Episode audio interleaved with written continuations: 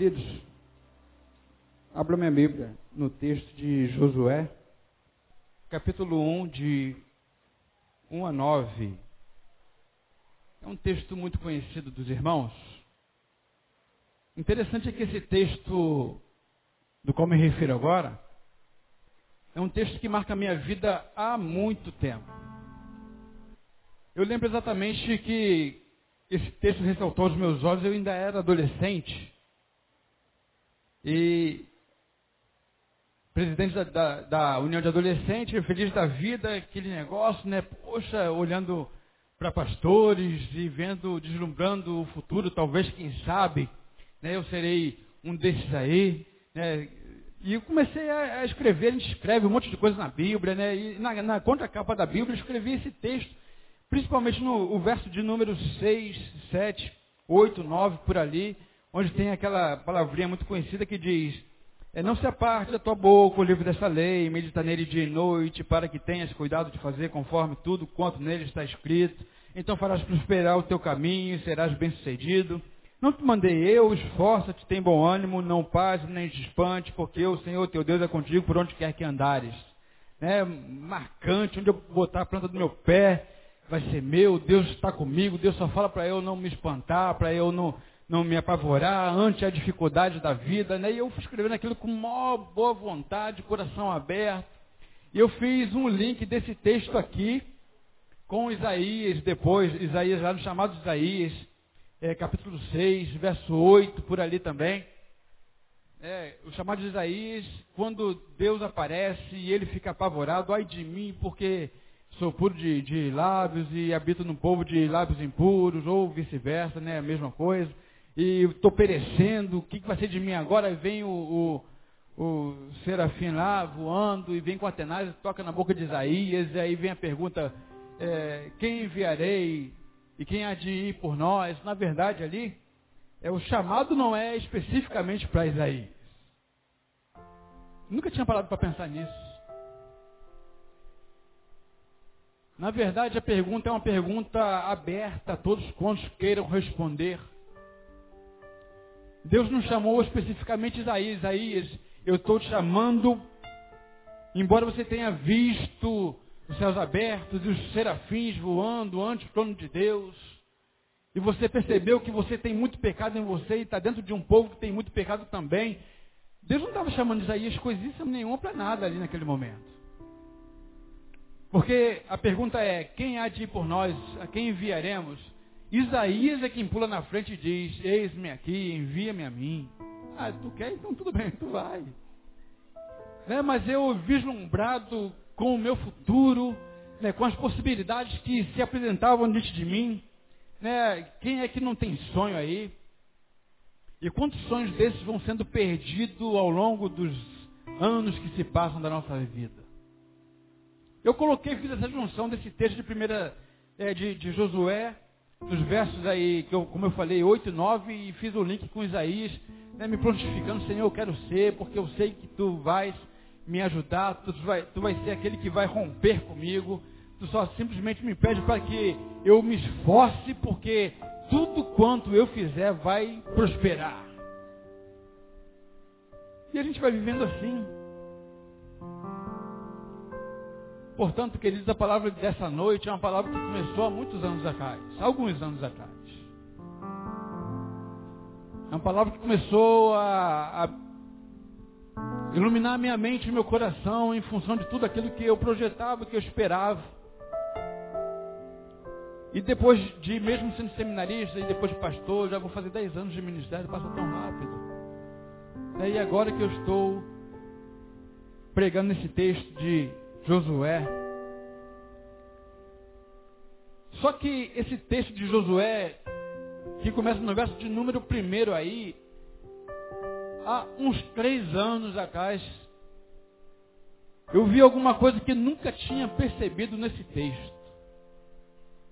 Absolutamente lia, relia, lia, relia. Nós vamos ler esse texto, vou ler todos os versículos e depois a gente vai continuar conversando um pouco com os irmãos acerca desse texto, o que ele pode nos ensinar para esta noite, para a vida. Dizem, Deus anima Josué. Depois da morte de Moisés, servo do Senhor, disse o Senhor a Josué, filho de Num, servidor de Moisés: Moisés, meu servo, é morto. Levanta-te agora, passa esse Jordão, tu e todo este povo, a terra que eu dou aos filhos de Israel. Todo lugar que pisar a planta do vosso pé, vou-lo tenho dado, como prometi a Moisés. Desde o deserto do Líbano até o grande rio, rio Eufrates, toda a terra dos heteus, e até o grande mar para o poente será o vosso termo. Ninguém te poderá resistir todos os dias da tua vida. Como fui com Moisés, assim serei contigo. Não te deixarei nem te desampararei. Esforça-te, tem bom ânimo, porque tu farás a este povo herdar a terra que jurei a seus pais lhes daria.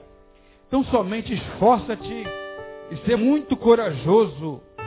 Cuida em fazer, conforme toda a lei que meu servo Moisés te ordenou. Dela não te desvies nem para a direita nem para a esquerda, para que sejas bem-sucedido por onde quer que andares. Não se aparte da tua boca o livro desta lei. Medita nele dia e noite, para que tenhas cuidado de fazer conforme tudo quanto nele está escrito. Então farás prosperar o teu caminho e serás bem-sucedido. Não te mandei eu? Esforça-te, tem bom ânimo. Não pasmes nem te espantes, porque o Senhor teu Deus é contigo por onde quer que andares. Amém, queridos? A palavra desta noite é: tem de bom ânimo. Esforça-te, tem bom ânimo. Não pasmes nem te espantes. Porque, principalmente de tudo, a despeito de tudo quanto possa acontecer na nossa vida, o Senhor teu Deus é contigo por onde quer que andares. O Senhor teu Deus é contigo, a começar em mim, até aquele irmão que está lá fora, naquele arbusto. A palavra de Deus para nós é: Eu sou contigo por onde quer que tu andares. Então somente esforça-te e tem bom ânimo. Só que eu aprendi também ao longo da minha vida, amados, que o texto sem contexto é pretexto para a heresia. Portanto, a história de Josué, ela não começa exatamente nesse chamado aqui. Não é nessas belas palavras que Deus, ao encontrar com Josué, como palavra de ânimo, olha, você vai herdar, você vai fazer o povo superar as dificuldades. Tudo que eu prometi para Moisés você vai conquistar. Você é o homem agora que vai fazer o povo de Israel, o meu povo, superar as dificuldades, as barreiras. Então somente esforça-se, tem bom ânimo, porque eu sou contigo. Não começou aqui nesse chamado. Não começou aqui nesse diálogo de Deus com Josué. A história de Josué é muito mais antiga. Josué tem todo um contexto, toda uma história, uma história de vida. Aliás, todos nós temos história de vida e eu adoro fazer isso. Talvez seja por isso que eu estudei história. Fiz história para entender a minha história. Eu tenho procurado entender a minha história a cada dia e cada momento. Eu tenho tentado me achar, me encontrar. Encontrar a minha vida. Nunca foi tão real aquela música que Milton Nascimento canta. Talvez, se não é a mais bela, uma das mais belas, quando ele canta Eu, caçador de mim. E o maior desafio para mim, para você, o tempo todo é procurarmos quem somos nós na história. Na história da nossa família, história da nossa sociedade. Na história da nossa igreja, do contexto, do que eu estou fazendo aqui. O que é que eu posso contribuir, onde é que eu posso contribuir. O que é que eu estou sendo construído, como estou sendo construído, o que é que eu estou construindo. Foi a palavra de domingo passado, pela manhã. E aí a gente vai um pouquinho na história de Josué. A gente percebe que Josué não caiu de paraquedas na história para levar o povo a conquistar tudo quanto Deus estava dizendo a ele nesse encontro. Josué não foi no abracadabra que apareceu aí e Deus achou ele bonitinho. Oh, graças a mim, graças a Jesus, que não tinha nem se revelado ainda. Ainda bem eu encontrei alguém que eu possa confiar o povo, o meu povo, para superar as dificuldades e fazer o meu povo herdar aquela terra que eu prometi. Ainda bem que eu encontrei agora alguém com caráter que eu possa confiar. Não foi assim que aconteceu. Quando a gente olha para a história de Josué, a gente vai perceber, e aqui vai, é, talvez a primeira lição não estava no contexto, um, um parênteses aqui. Todo mundo que é líder tem como objetivo primário pensar no seu substituto. Você é líder aí, líder de qualquer ministério. A primeira coisa que você tem que fazer na sua vida é preparar aquele que vai te substituir. Mesmo que você não queira. Mas essa é a verdade. Ninguém permanece para sempre, gente. Ninguém permanece.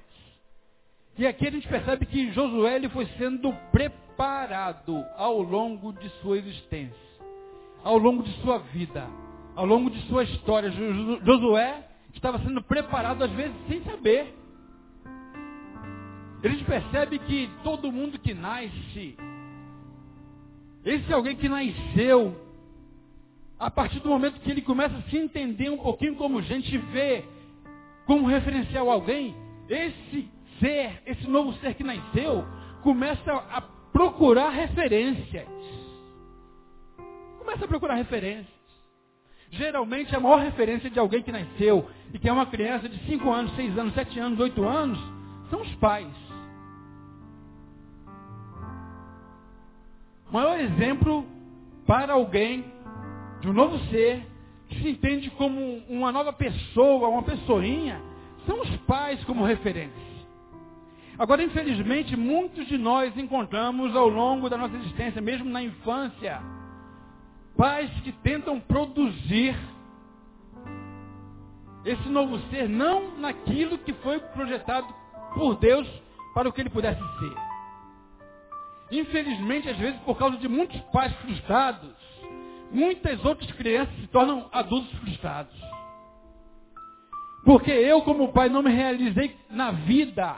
Eu pego a minha filha e acho que a minha filha tem que realizar os meus planos, os meus projetos, e começo a produzir, a projetar nela aquilo que eu não fui.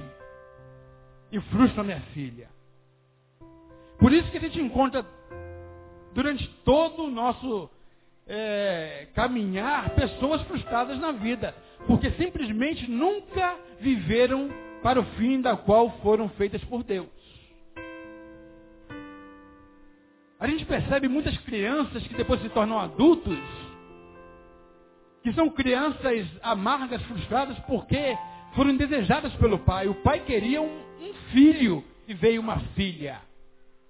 Esta filha está fadada a se tornar alguém desejável será uma filha amargurada, frustrada, porque não correspondeu à expectativa do pai amargo, infeliz.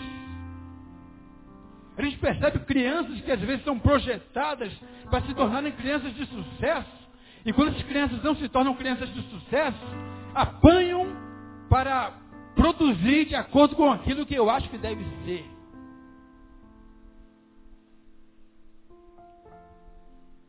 Quando eu falo nessas coisas, por exemplo, eu lembro de Michael Jackson. Que hoje a gente olha e vê quase que um ser humano desfigurado. E às vezes sem que a gente saiba que ele tem também uma história como eu e você temos, a gente não sabe como foi que desenrolou a história dele. A gente não sabe como foi o relacionamento dos pais, ou do pai a gente não sabe que foi projetado no coraçãozinho e na mente. Por causa do narizinho, muitas vezes, de batata. Do cabelinho duro, e a gente vai dizendo essas coisas para as nossas crianças, vai falando essas coisas para os nossos adultos, a gente não sabe o que a gente produz nessas pessoas. Precisamos sempre de referência. Quando não encontramos as melhores referências na nossa família, nos nossos pais, A gente sempre tende a procurar a referência maior quem está fora. Graças a Deus, Josué procura uma referência maior do lado de fora. Eu não sei qual era o relacionamento de Josué com o pai dele, a Bíblia não diz. Só diz que ele era filho de Num. Mas a Bíblia vai me dizendo que Josué o tempo todo está com alguém que poderia dar alguma coisa para ele. Josué soube fazer as suas escolhas aí e percebeu, quem sabe, talvez, alguém que vai me dar uma referência maior de vida, um caráter maior, melhor para mim. Talvez não seja o meu pai, mas a vida está dando uma, é, uma oportunidade, eu vou embarcar nessa. Josué cola com Moisés. De modo que todas as experiências de Moisés, elas não foram experiências isoladas na história de Israel. Elas foram, experiências vividas, vivenciadas também por Josué. A gente percebe Josué participando da luta contra os amalequitas. Aquela luta que quem sabe você já, já ouviu falar dela, onde Israel está lutando contra os amalequitas e Moisés, enquanto está com os braços levantados, o povo de Israel prevalece. Quando os braços de Moisés começam a cair, o povo começa a perder. E aí Moisés senta e fica Ur de um lado, Arão do outro, levanta a mão e dessa forma o povo de Israel vence aquela luta, aquela batalha. Quem estava na frente da batalha era Josué. Josué estava participando da batalha ali. Moisés era o líder, mas Josué estava participando dessa batalha. Josué estava convivendo, estava vendo o que Deus estava fazendo através da vida de Moisés. Josué participava, Josué aprendia, Josué vivenciava e sabia que Deus era Deus. Josué também é aquele que está andando o tempo todo com Moisés, como servidor de Moisés. E aí Josué é aquele que sobe junto com Moisés ao Monte Sinai para receber os mandamentos. Josué é aquele que quando o povo de Israel chega em determinado lugar, sabe da promessa da conquista da terra de Canaã, Josué é escolhido entre os espias e é enviado à terra de Canaã. Josué foi escolhido porque ele não estava à toa. Ele estava envolvido, ele mostrava aptidão, ele mostrava caráter, desempenho, ele, ele mostrava desenvoltura. E Moisés olha e escolhe alguns, dentre os quais está Josué. Josué vai à terra de Canaã. Josué é um espia do povo de Israel para visitar a terra, para saber como que era lá, que, que tinha lá, qual eram as possibilidades do povo, o povo não ir na incerta, o povo ir certo, não na incerta, mas na certeza de que seria vitorioso. E aí quando volta aqueles espias, voltam desesperançados, sem saber o que ia acontecer, dizendo, olha, lá tem muitos gigantes, e se a gente subir aquela terra, nós seremos devorados, não tem jeito para nós, não haverá solução, nós estamos fadados ao fracasso, vamos perder, e Josué dispe de suas vestes diz, nada disso, vamos subir animosamente, porque o Senhor nos dará a vitória. Deus tem prometido alguma coisa para nós, nós vamos subir porque o Senhor lutará por nós, por nós, e o Senhor nos dará a vitória. Josué encoraja o povo. Esse texto é tão profundo, queridos. Do encorajamento do povo a subir naquele lugar. Ele é tão profundo, ele é tão, tão real para o contexto final, para depois Josué ser chamado e o povo de Israel conquistar a terra, porque foi justamente nesse contexto onde Josué vai contra todos os outros espias. Josué se posiciona, eu sou este. Eu não vivo pelos outros, eu não tenho a opinião dos outros, eu tenho a minha opinião própria. E a minha opinião é que nós devemos subir. Josué lutou contra a maioria, em função do que ele via, do que ele tinha esperança. Esse texto é tão profundo que foi justamente nesse contexto aqui, e ele se encontra em Números 14, 13, 10, 14 por aí. Ele é tão profundo que foi ali que Deus bateu o martelo e disse: esta geração incrédula não entrará na terra prometida. A geração incrédula, eu tenho prometido uma terra que mana leite e mel. Como os espias não acreditaram na minha promessa, não provará da terra prometida. Eu tenho prometido uma terra que emana leite e mel, uma terra que tem alimentos saudável.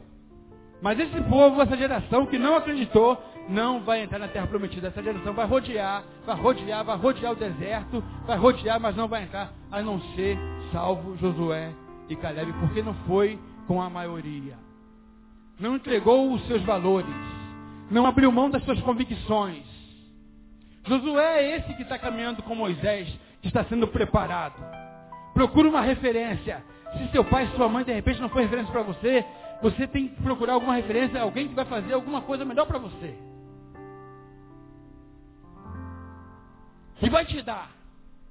Precisamos de referência, gente. Não tem como viver sem olhar para aquele ali, caramba, eu tenho que fazer ao menos alguma coisa parecida, porque este é o caminho. Essa é a verdade.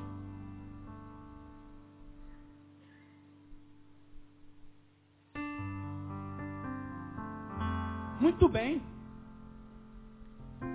Josué tem uma referência maravilhosa, está ali seguro.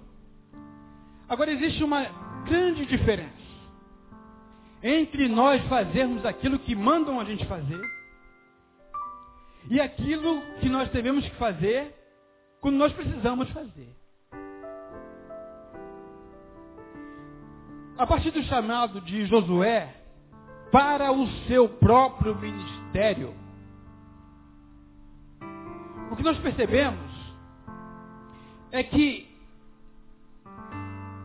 o coração começa a balançar. É ou não é? Por exemplo, o pastor diz assim para você, fulano, faz isso. Fulano faz aquilo. Nós vamos por aqui, nós vamos por ali. Nós vamos fazer assim, nós vamos fazer assado. Quando nós temos esses direcionamentos, fica mais fácil fazer. Mas eu lembro aqui, abrindo o coração para os irmãos, e aí em função de tudo que eu ia vivendo na minha história, na minha experiência, aplicando a minha experiência a esse contexto aqui, eu lembro, eu lembro exatamente em 99, onde eu comecei a tremer e temer diante da minha própria vida. Eu lembro que em 99, pastor Vinícius estava aqui ainda com a gente. E Vinícius foi pastorear uma outra igreja. Na despedida do Vinícius, eu lembro que eu chorava copiosamente. E chorava por causa de que eu amava muito Vinícius. Eu queria não perder a amizade dele, estar perto dele. Né? Me congratular com ele. Vivenciar a experiência com ele. Mas, sobretudo, queridos, o meu pavor maior não era simplesmente perder a possibilidade de ter o Vinícius do meu lado. O meu pavor maior não era porque um grande amigo da minha vida de seminário estava indo embora. O meu pavor maior era simplesmente de que eu teria que tomar a minha postura agora. Porque o Vinícius saindo daqui, eu fatalmente seria aquele em quem é, toda a confiança do pastor Neil seria depositada. E eu vivia escondido a casa do Vinícius. Chega um momento da nossa vida que não tem como mais se esconder atrás de ninguém. Quando o Vinícius sai, o meu desespero era não somente perder um amigo de compartilhar o ministério, mas o meu medo era assumir a minha responsabilidade ante ao meu chamado, ante a congregação que eu faço parte. De modo, queridos, que a crise maior, quando Deus começa a falar para Josué um monte de vezes, não temas, não temas, não temas, tem de bom ânimo, não temas, não temas, não temas, tem de bom ânimo. Na verdade, Deus está falando isso para Josué porque Deus conhecia o coração de Josué.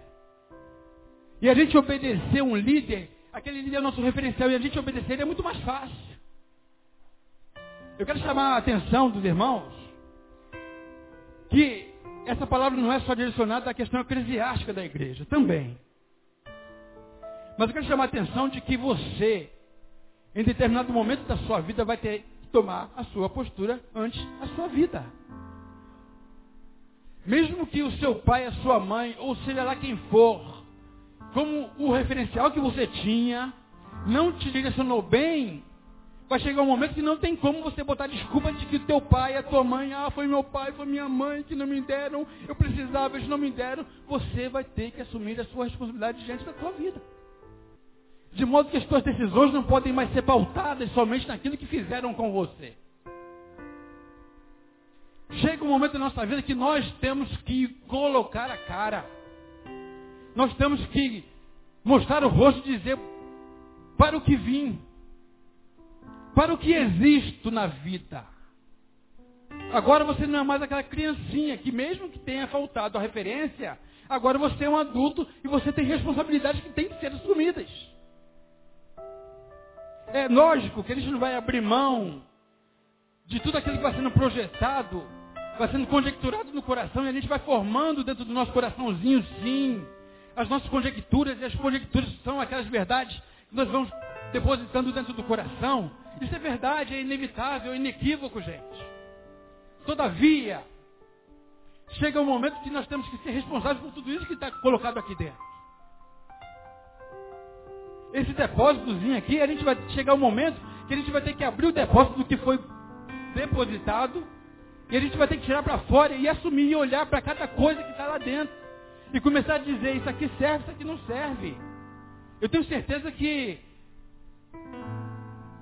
Existem pessoas que precisam, nessa noite, tomar uma postura na vida. Precisam se posicionar. Precisam se colocar. Precisam se definir. Precisam superar-se a si mesmo. O medo maior de Josué aqui não é só simplesmente o medo de ter que levar o povo, mas é o medo de, sobretudo, ter que se encarar, se ver. E o interessante desse texto, que mais me chamou a atenção, que eu falei para os irmãos, há três anos Deus colocou esse texto no meu coração e eu venho protelando, se encontra no verso de número 1 e o verso de número 2. Josué 1, verso 1 diz o seguinte, depois da morte de Moisés. Servo do Senhor, disse o Senhor a Josué, filho de Num, servidor de Moisés. Moisés, meu servo, é morto. Quando a gente pega esse texto aqui, e a gente vai logo nesses últimos versículos desse contexto que eu estou trabalhando aqui, estou pensando com os irmãos, a gente vai, não te não, não, não desanime, eu sou contigo, e a gente vai, eu vou, vou pisar a planta do pé e vai ser meu e tal. E, é com o poder do Senhor, e a gente vai entra na igreja e acha que essas coisas são resolvidas muito facilmente. Afinal de contas, hoje eu sou crente. Hoje eu sou de Betânia. Hoje ninguém pode me resistir e tal. E Josué, aleluia, glória a Deus. E Josué conquistou e lutou e batalhou e conquistou. Só que o segredo desse contexto aqui, queridos, eu entendo que é a partir da morte de Moisés. O segredo desse contexto, quando Deus se revela a Josué e diz: Moisés é morto. Meu servo Josué, não tem mais como você se enganar.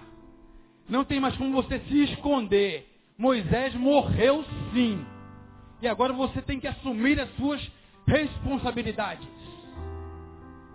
De modo, queridos, que algumas coisas que Deus tem trabalhado na minha vida ao longo desses últimos meses é em função de que algumas coisas no meu coração precisam morrer.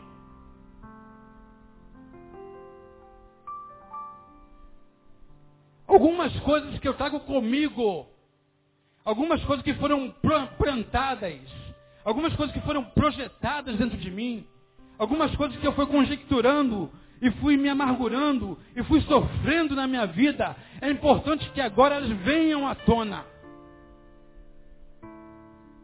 É importante que agora eu chame a lume.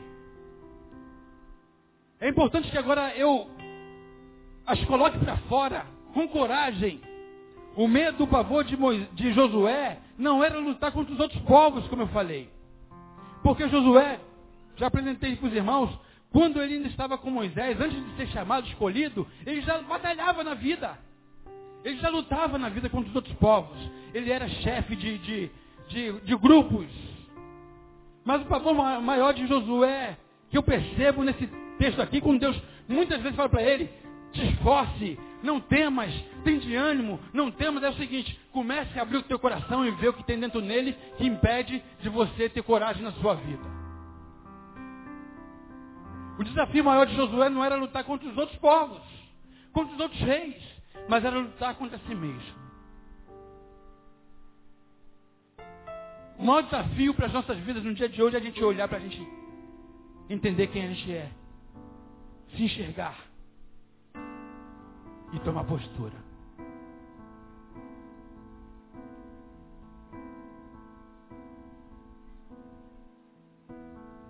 Temos que lutar contra os nossos piores inimigos. E o nosso pior inimigo somos nós mesmos. São as conjecturas que nós fazemos e vivemos delas como se elas fossem as verdades absolutas. Enquanto ela não é contraposta, enquanto ela não é desafiada, enquanto não é sobreposta às nossas conjecturas, nós vivemos pelas verdades que nós construímos ao longo do nosso caminho. E elas vão norteando a nossa vida. Elas vão direcionando a nossa vida. E aí essas amarguras, como eu falei, que desde a infância nos perseguem, nos acompanham, essas amarguras continuam no nosso coração. Os relacionamentos mal vividos, não vividos, continuam no nosso coração. E Deus está desafiando você, dizendo o seguinte, olha, essas coisas no teu coração precisam morrer. E aí, eu queria compartilhar com os irmãos uma experiência vivida. Porque, na verdade, queridos, tudo que a gente prega tem muito a ver com a gente. Não pense você que quando algum pastor, seja ele qual for, ou eles quais forem, prega alguma coisa, não é porque ele é muito bem resolvido na vida. É mentira. Nós também somos seres humanos e precisamos nos resolver na vida. Precisamos tomar posturas que vão fazer com que nossa vida se torne uma vida mais agradável. Precisamos conquistar muitas terras. Deus tem chamado a gente para pisar em alguns lugares que precisam ser pisados. E as maiores terras não são o emprego, não são as conquistas sociais, mas a maior terra que Deus quer que você conquiste é o teu coração. A maior terra que Deus quer dar para nós é aquela que está tá aqui no interior, dentro de nós. E que muitas vezes nós não conseguimos caminhar por elas por causa de muitos espinhos que estão lá. E quando Deus te esforce, Josué, eu sou contigo e está dizendo o seguinte, eu estou te desafiando você a caminhar por terras que você até hoje não caminhou. Você luta contra o exército, você luta contra o desemprego, você luta contra as dificuldades do dia a dia, você luta contra todas essas coisas exteriores, mas eu quero, Josué, fazer com que você caminhe por caminhos tortuosos que estão lá dentro.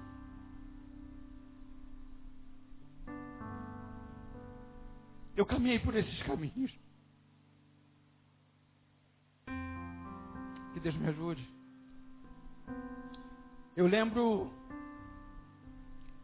de um sermão que eu preguei no ano passado, sobre Davi, que eu falei que a maior dificuldade de Davi, e muitas vezes a maior dificuldade da nossa vida, não se dá exatamente quando a gente se encontra com os Golias na vida. Alguém lembra desse sermão aqui? Mas o maior desafio de Davi era justamente aquilo que ele vivia nos bastidores sem que ninguém visse. O que entrou para a história foi quando Davi lutou contra Golias. É, o gigante Golias, todo mundo fala do gigante Golias, mas os maiores desafios de Davi foram não o gigante Golias, porque quando chega no gigante Golias, Davi já estava preparado para a batalha contra o gigante. O maior desafio de Davi é que ele vivia intensamente os bastidores da vida dele. O maior desafio de Davi que quando não tinha plateia, Quando não tinha plateia aí para ouvir, ele estava lutando contra os ursos, contra os leões sem que ninguém visse, e ele dava toda a sua vida para conquistar, para é, segurar aquelas ovelhas que estavam diante dele. Porque é nos bastidores que a vida se dá, gente. É por trás da cortina que as coisas acontecem de verdade. Não é aqui no palco que a vida acontece de verdade, mas é nos bastidores, onde não tem luz, não tem ninguém vendo. E quando eu pregava aquele sermão, eu era bombardeado por ele mesmo. E eu falava aqui e falei assim: é bem possível que Deus não dê para você Golias, mas nunca vai faltar para vocês ursos e leões. Aquilo foi no domingo à noite. E Deus não me deixou faltar ursos e leões naquela semana. E quando pregava essa palavra aqui, vinha a minha memória, o meu coração, exatamente isso que eu estou falando, terras áridas. Que vão ficando pelo caminho, pelas nossas projeções, pelas nossas realizações, nós estamos sendo projetados o tempo todo. E eu olhava para a minha história e falava, meu Deus, é necessário que eu reveja muitas coisas na minha vida. Existem muitas coisas na minha vida que estão pendentes que precisam ser resolvidas. E eu preciso, e Deus começou a descortinar a minha vida. Deus estava me chamando, dizendo o seguinte, Denilson, é necessário que esse sentimento morra no teu coração. Eu quero fazer de você uma nova pessoa, uma nova, uma nova criatura. Eu tenho projetos para você, mas é necessário que você se desvencilhe, que você supere e que você conquiste terras desconhecidas. E aí, quando eu já estava bombardeado pelo Senhor, quando Deus começou a jogar água na terra árida do meu coração. Quando a minha terra já estava amolecida. E quando eu me enxerguei, na quinta-feira seguinte, meu, meu telefone toca.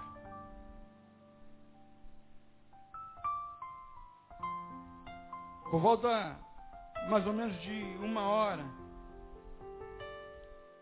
Estou almoçando em casa e vem um telefonema. Alô? Filho. Oi, pai. Chega aqui, filho. Estou passando mal. Me leva para o hospital. Mais um chamado assim. Né? Tá bom, pai. Estou indo para aí. E no caminho, ligando, dirigindo pela Avenida Brasil e começa telefonemas, mais telefonemas da minha sobrinha, tio, tá onde? Tio, tá onde? Estou sozinho com meu, meu avô aqui, tá onde, tio, tá onde? Estou chegando, estou chegando. Luísa, minha sobrinha, não espere eu chegar não, chama qualquer um, chama o teu primo aí, chama o vizinho, qualquer pessoa que possa socorrer, não espere eu chegar. Tio, já fui em todo lugar, não tem ninguém aqui, ninguém pode fazer isso. E aí eu chego e pego, coloco meu pai no carro e vou. Sigo aquela estrada tortuosa e quase bato na Avenida Brasil, levando e socorrendo ele, ainda brinquei, quase que vai nós dois, né pai? Para ver se descontar aí, e ele com muita dor e tal, estou sentindo assim, uma dor aqui, e tá, um bolo, e, e eu fui correndo e fui, entrei, cheguei ali no hospital, e quando eu chego no hospital, ele cola as placas, que a militar sabe, para. Não consigo andar, ai, ai, ai, ai, ai, ai, e eu pego ele no colo e entro, meu pai está passando mal, está passando mal, e vem o atendimento e ele fala, eu quase fui, filho. E aí, queridos, naquele, naquela experiência que eu vivi, eu comecei a vivenciar um monte de coisas e comecei a trazer à memória muitas coisas. Eu comecei a perceber quanto que eu amava e dizia que não amava. Comecei, comecei a perceber Quanto tinha me feito falta ao longo da minha vida, da minha infância, e dizer que não, me fazia falta. Ele vai colocando pedra e achando que está resolvido, estamos bem resolvidos, está solucionado. Isso aí ficou para. Ah, não me, não me valorizou, não me amou, não tem problema, não me importo. Conversa fiada, queridos. Eu comecei a me ver e ver a criança, a criança que chorava escondido. Com a falta do pai. Criança que chorava quando era chamado, reunião dos pais e a mãe. Criança que no dia das, das, das crianças não recebia nada do pai, o pai não estava presente. E eu comecei a perceber quanto isso tinha me feito falta. E quanto isso me doía ainda nos tempos atuais.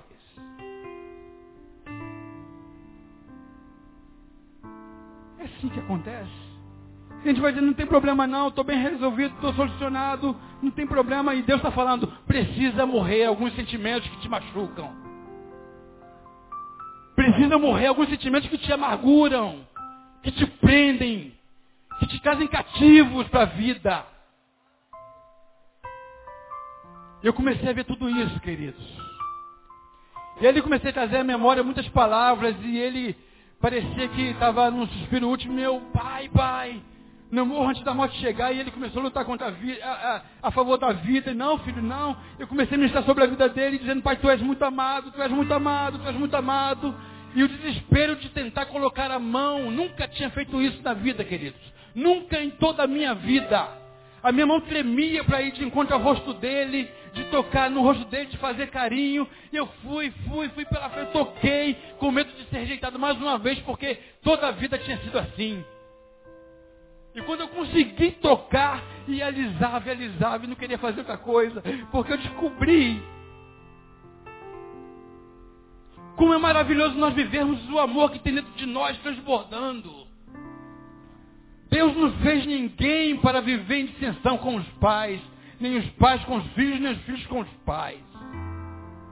E a palavra vai dizer para nós que Deus vai converter nos últimos dias o coração dos pais para os filhos, e os filhos para os pais. E isso precisa acontecer, porque muitas coisas precisam morrer no nosso coração.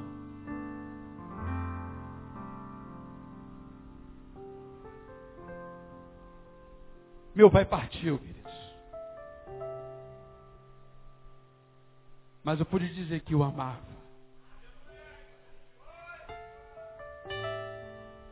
Eu pude dizer para ele, não vou embora daqui sem você, você vai voltar, você vai voltar comigo, pai, você vai voltar comigo, não, não, não te preocupes, esquece das enfermeiras, nós estamos aqui, nós vamos voltar junto. Você é muito amado, você é muito querido, tu não está só nessa não, eu estou aqui com você, eu pude vivenciar isso.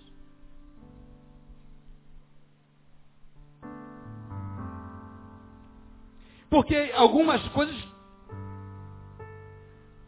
tão somente precisam de nós. Algumas posturas na vida tão somente precisam de mim e de você serem tomadas. E a gente vai vivendo como se amanhã eu resolvo. Depois de amanhã eu resolvo. Depois eu resolvo. E a gente vai vivendo com essas coisas sem resolver. E Deus está dizendo o seguinte: não te espante, não tenha medo, eu sou contigo, eu quero te dar essas terras. Não eram terras geográficas, mas eram terras existenciais. Que precisavam ser trilhadas por Josué. Precisavam ser conquistadas por Josué. E aí eu vejo quanto tempo, queridos, que eu demorei a enxergar essas coisas.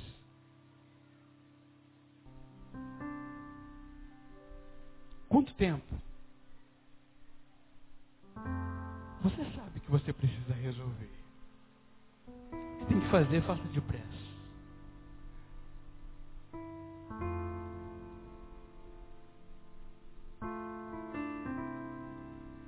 Essa é minha experiência. Mas você conhece a sua experiência. Você sabe das suas necessidades. E Deus está dizendo, toma postura, Josué. Porque há um momento que não vai ter mais como você se esconder. Há um momento, Josué, que você vai ter que começar a viver sua vida. Há um momento que aquele povo que você se reúne lá se congrega se alegra se dissipa e você deita com a cabeça no travesseiro. Há um momento que ninguém está lá para viver por você você precisa encarar a tua realidade.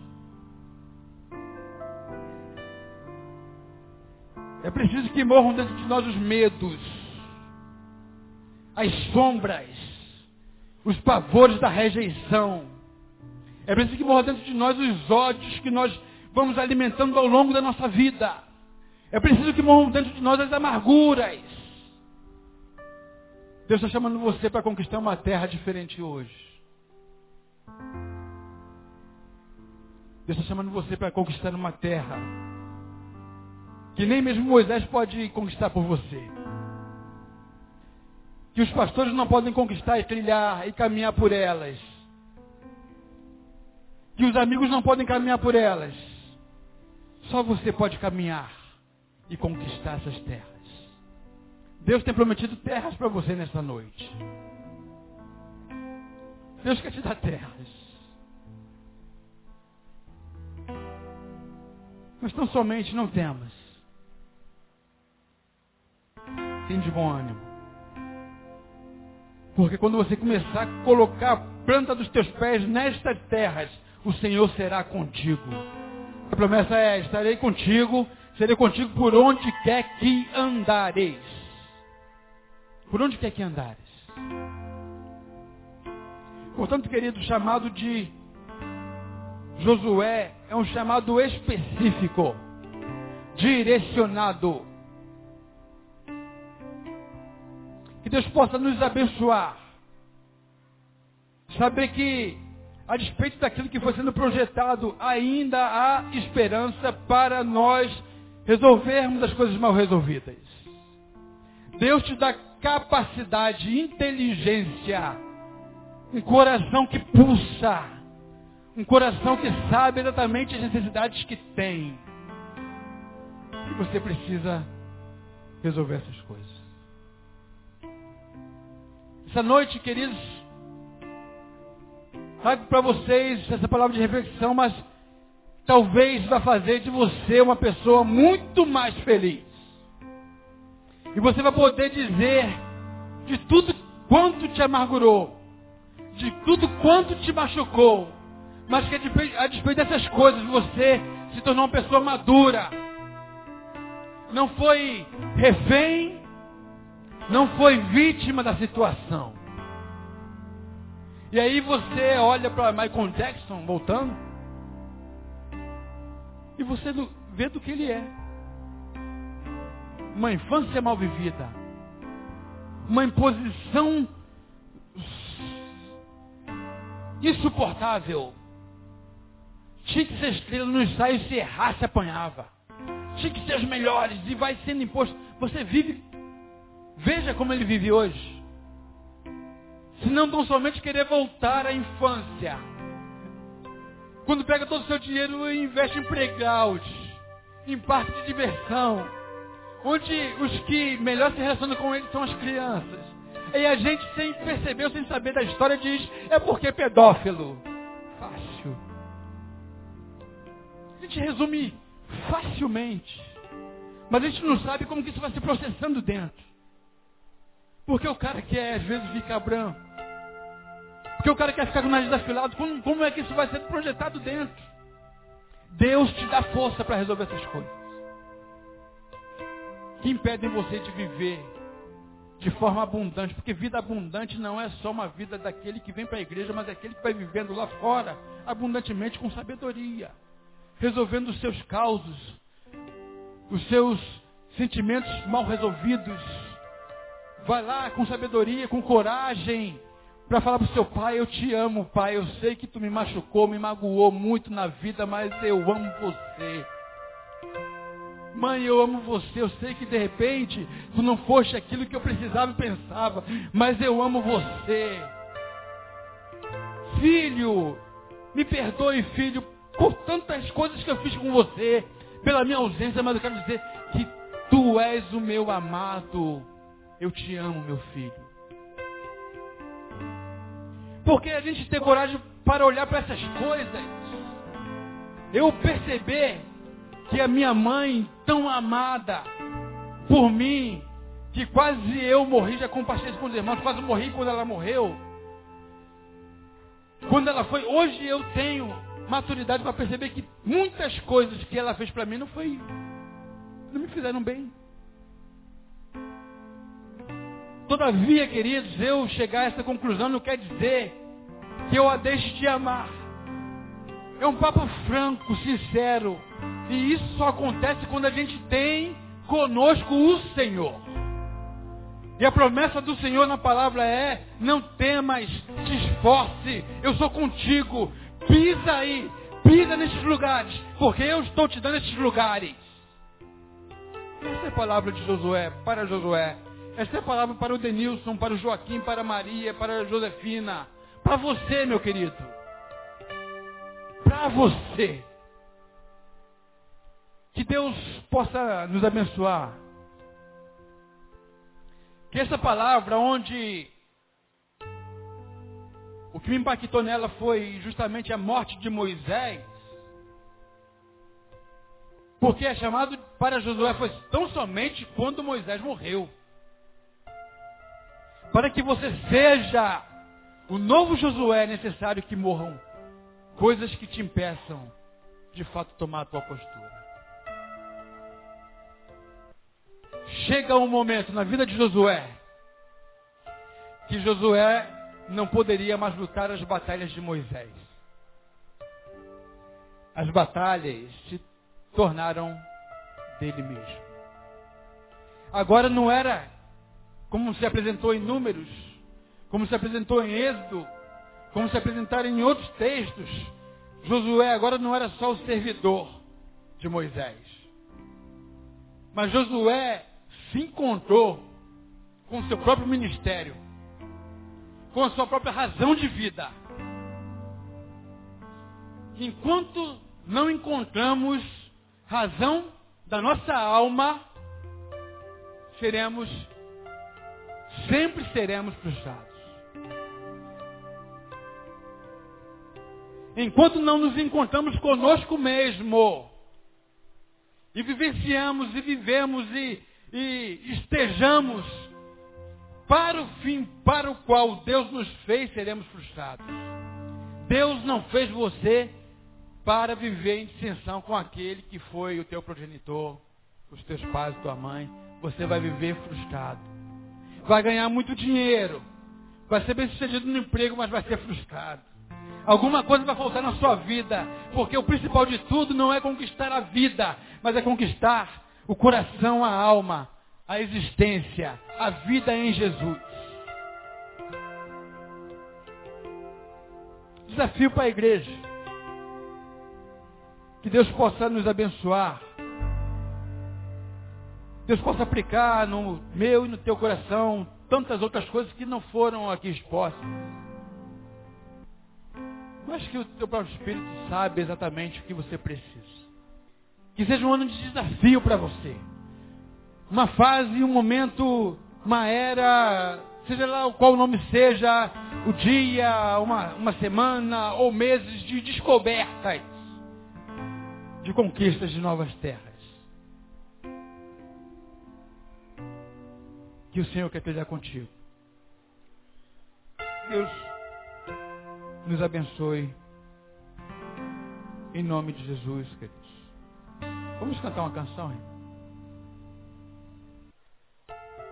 Dá-me um coração igual ao teu. Vamos pedir um coração igual ao do Senhor. Aleluia. Se tu olhar, Senhor, para dentro de mim, nada encontrarás de bom. Mas um desejo eu tenho de ser transformado. Preciso tanto do teu perdão. Dá-me um novo coração. Se tu olhares, se tu olhares, Senhor, pra dentro de mim, nada, nada, nada encontrará de bom. um desejo eu tenho de ser transformado. Preciso tanto do teu perdão. Meu um novo coração.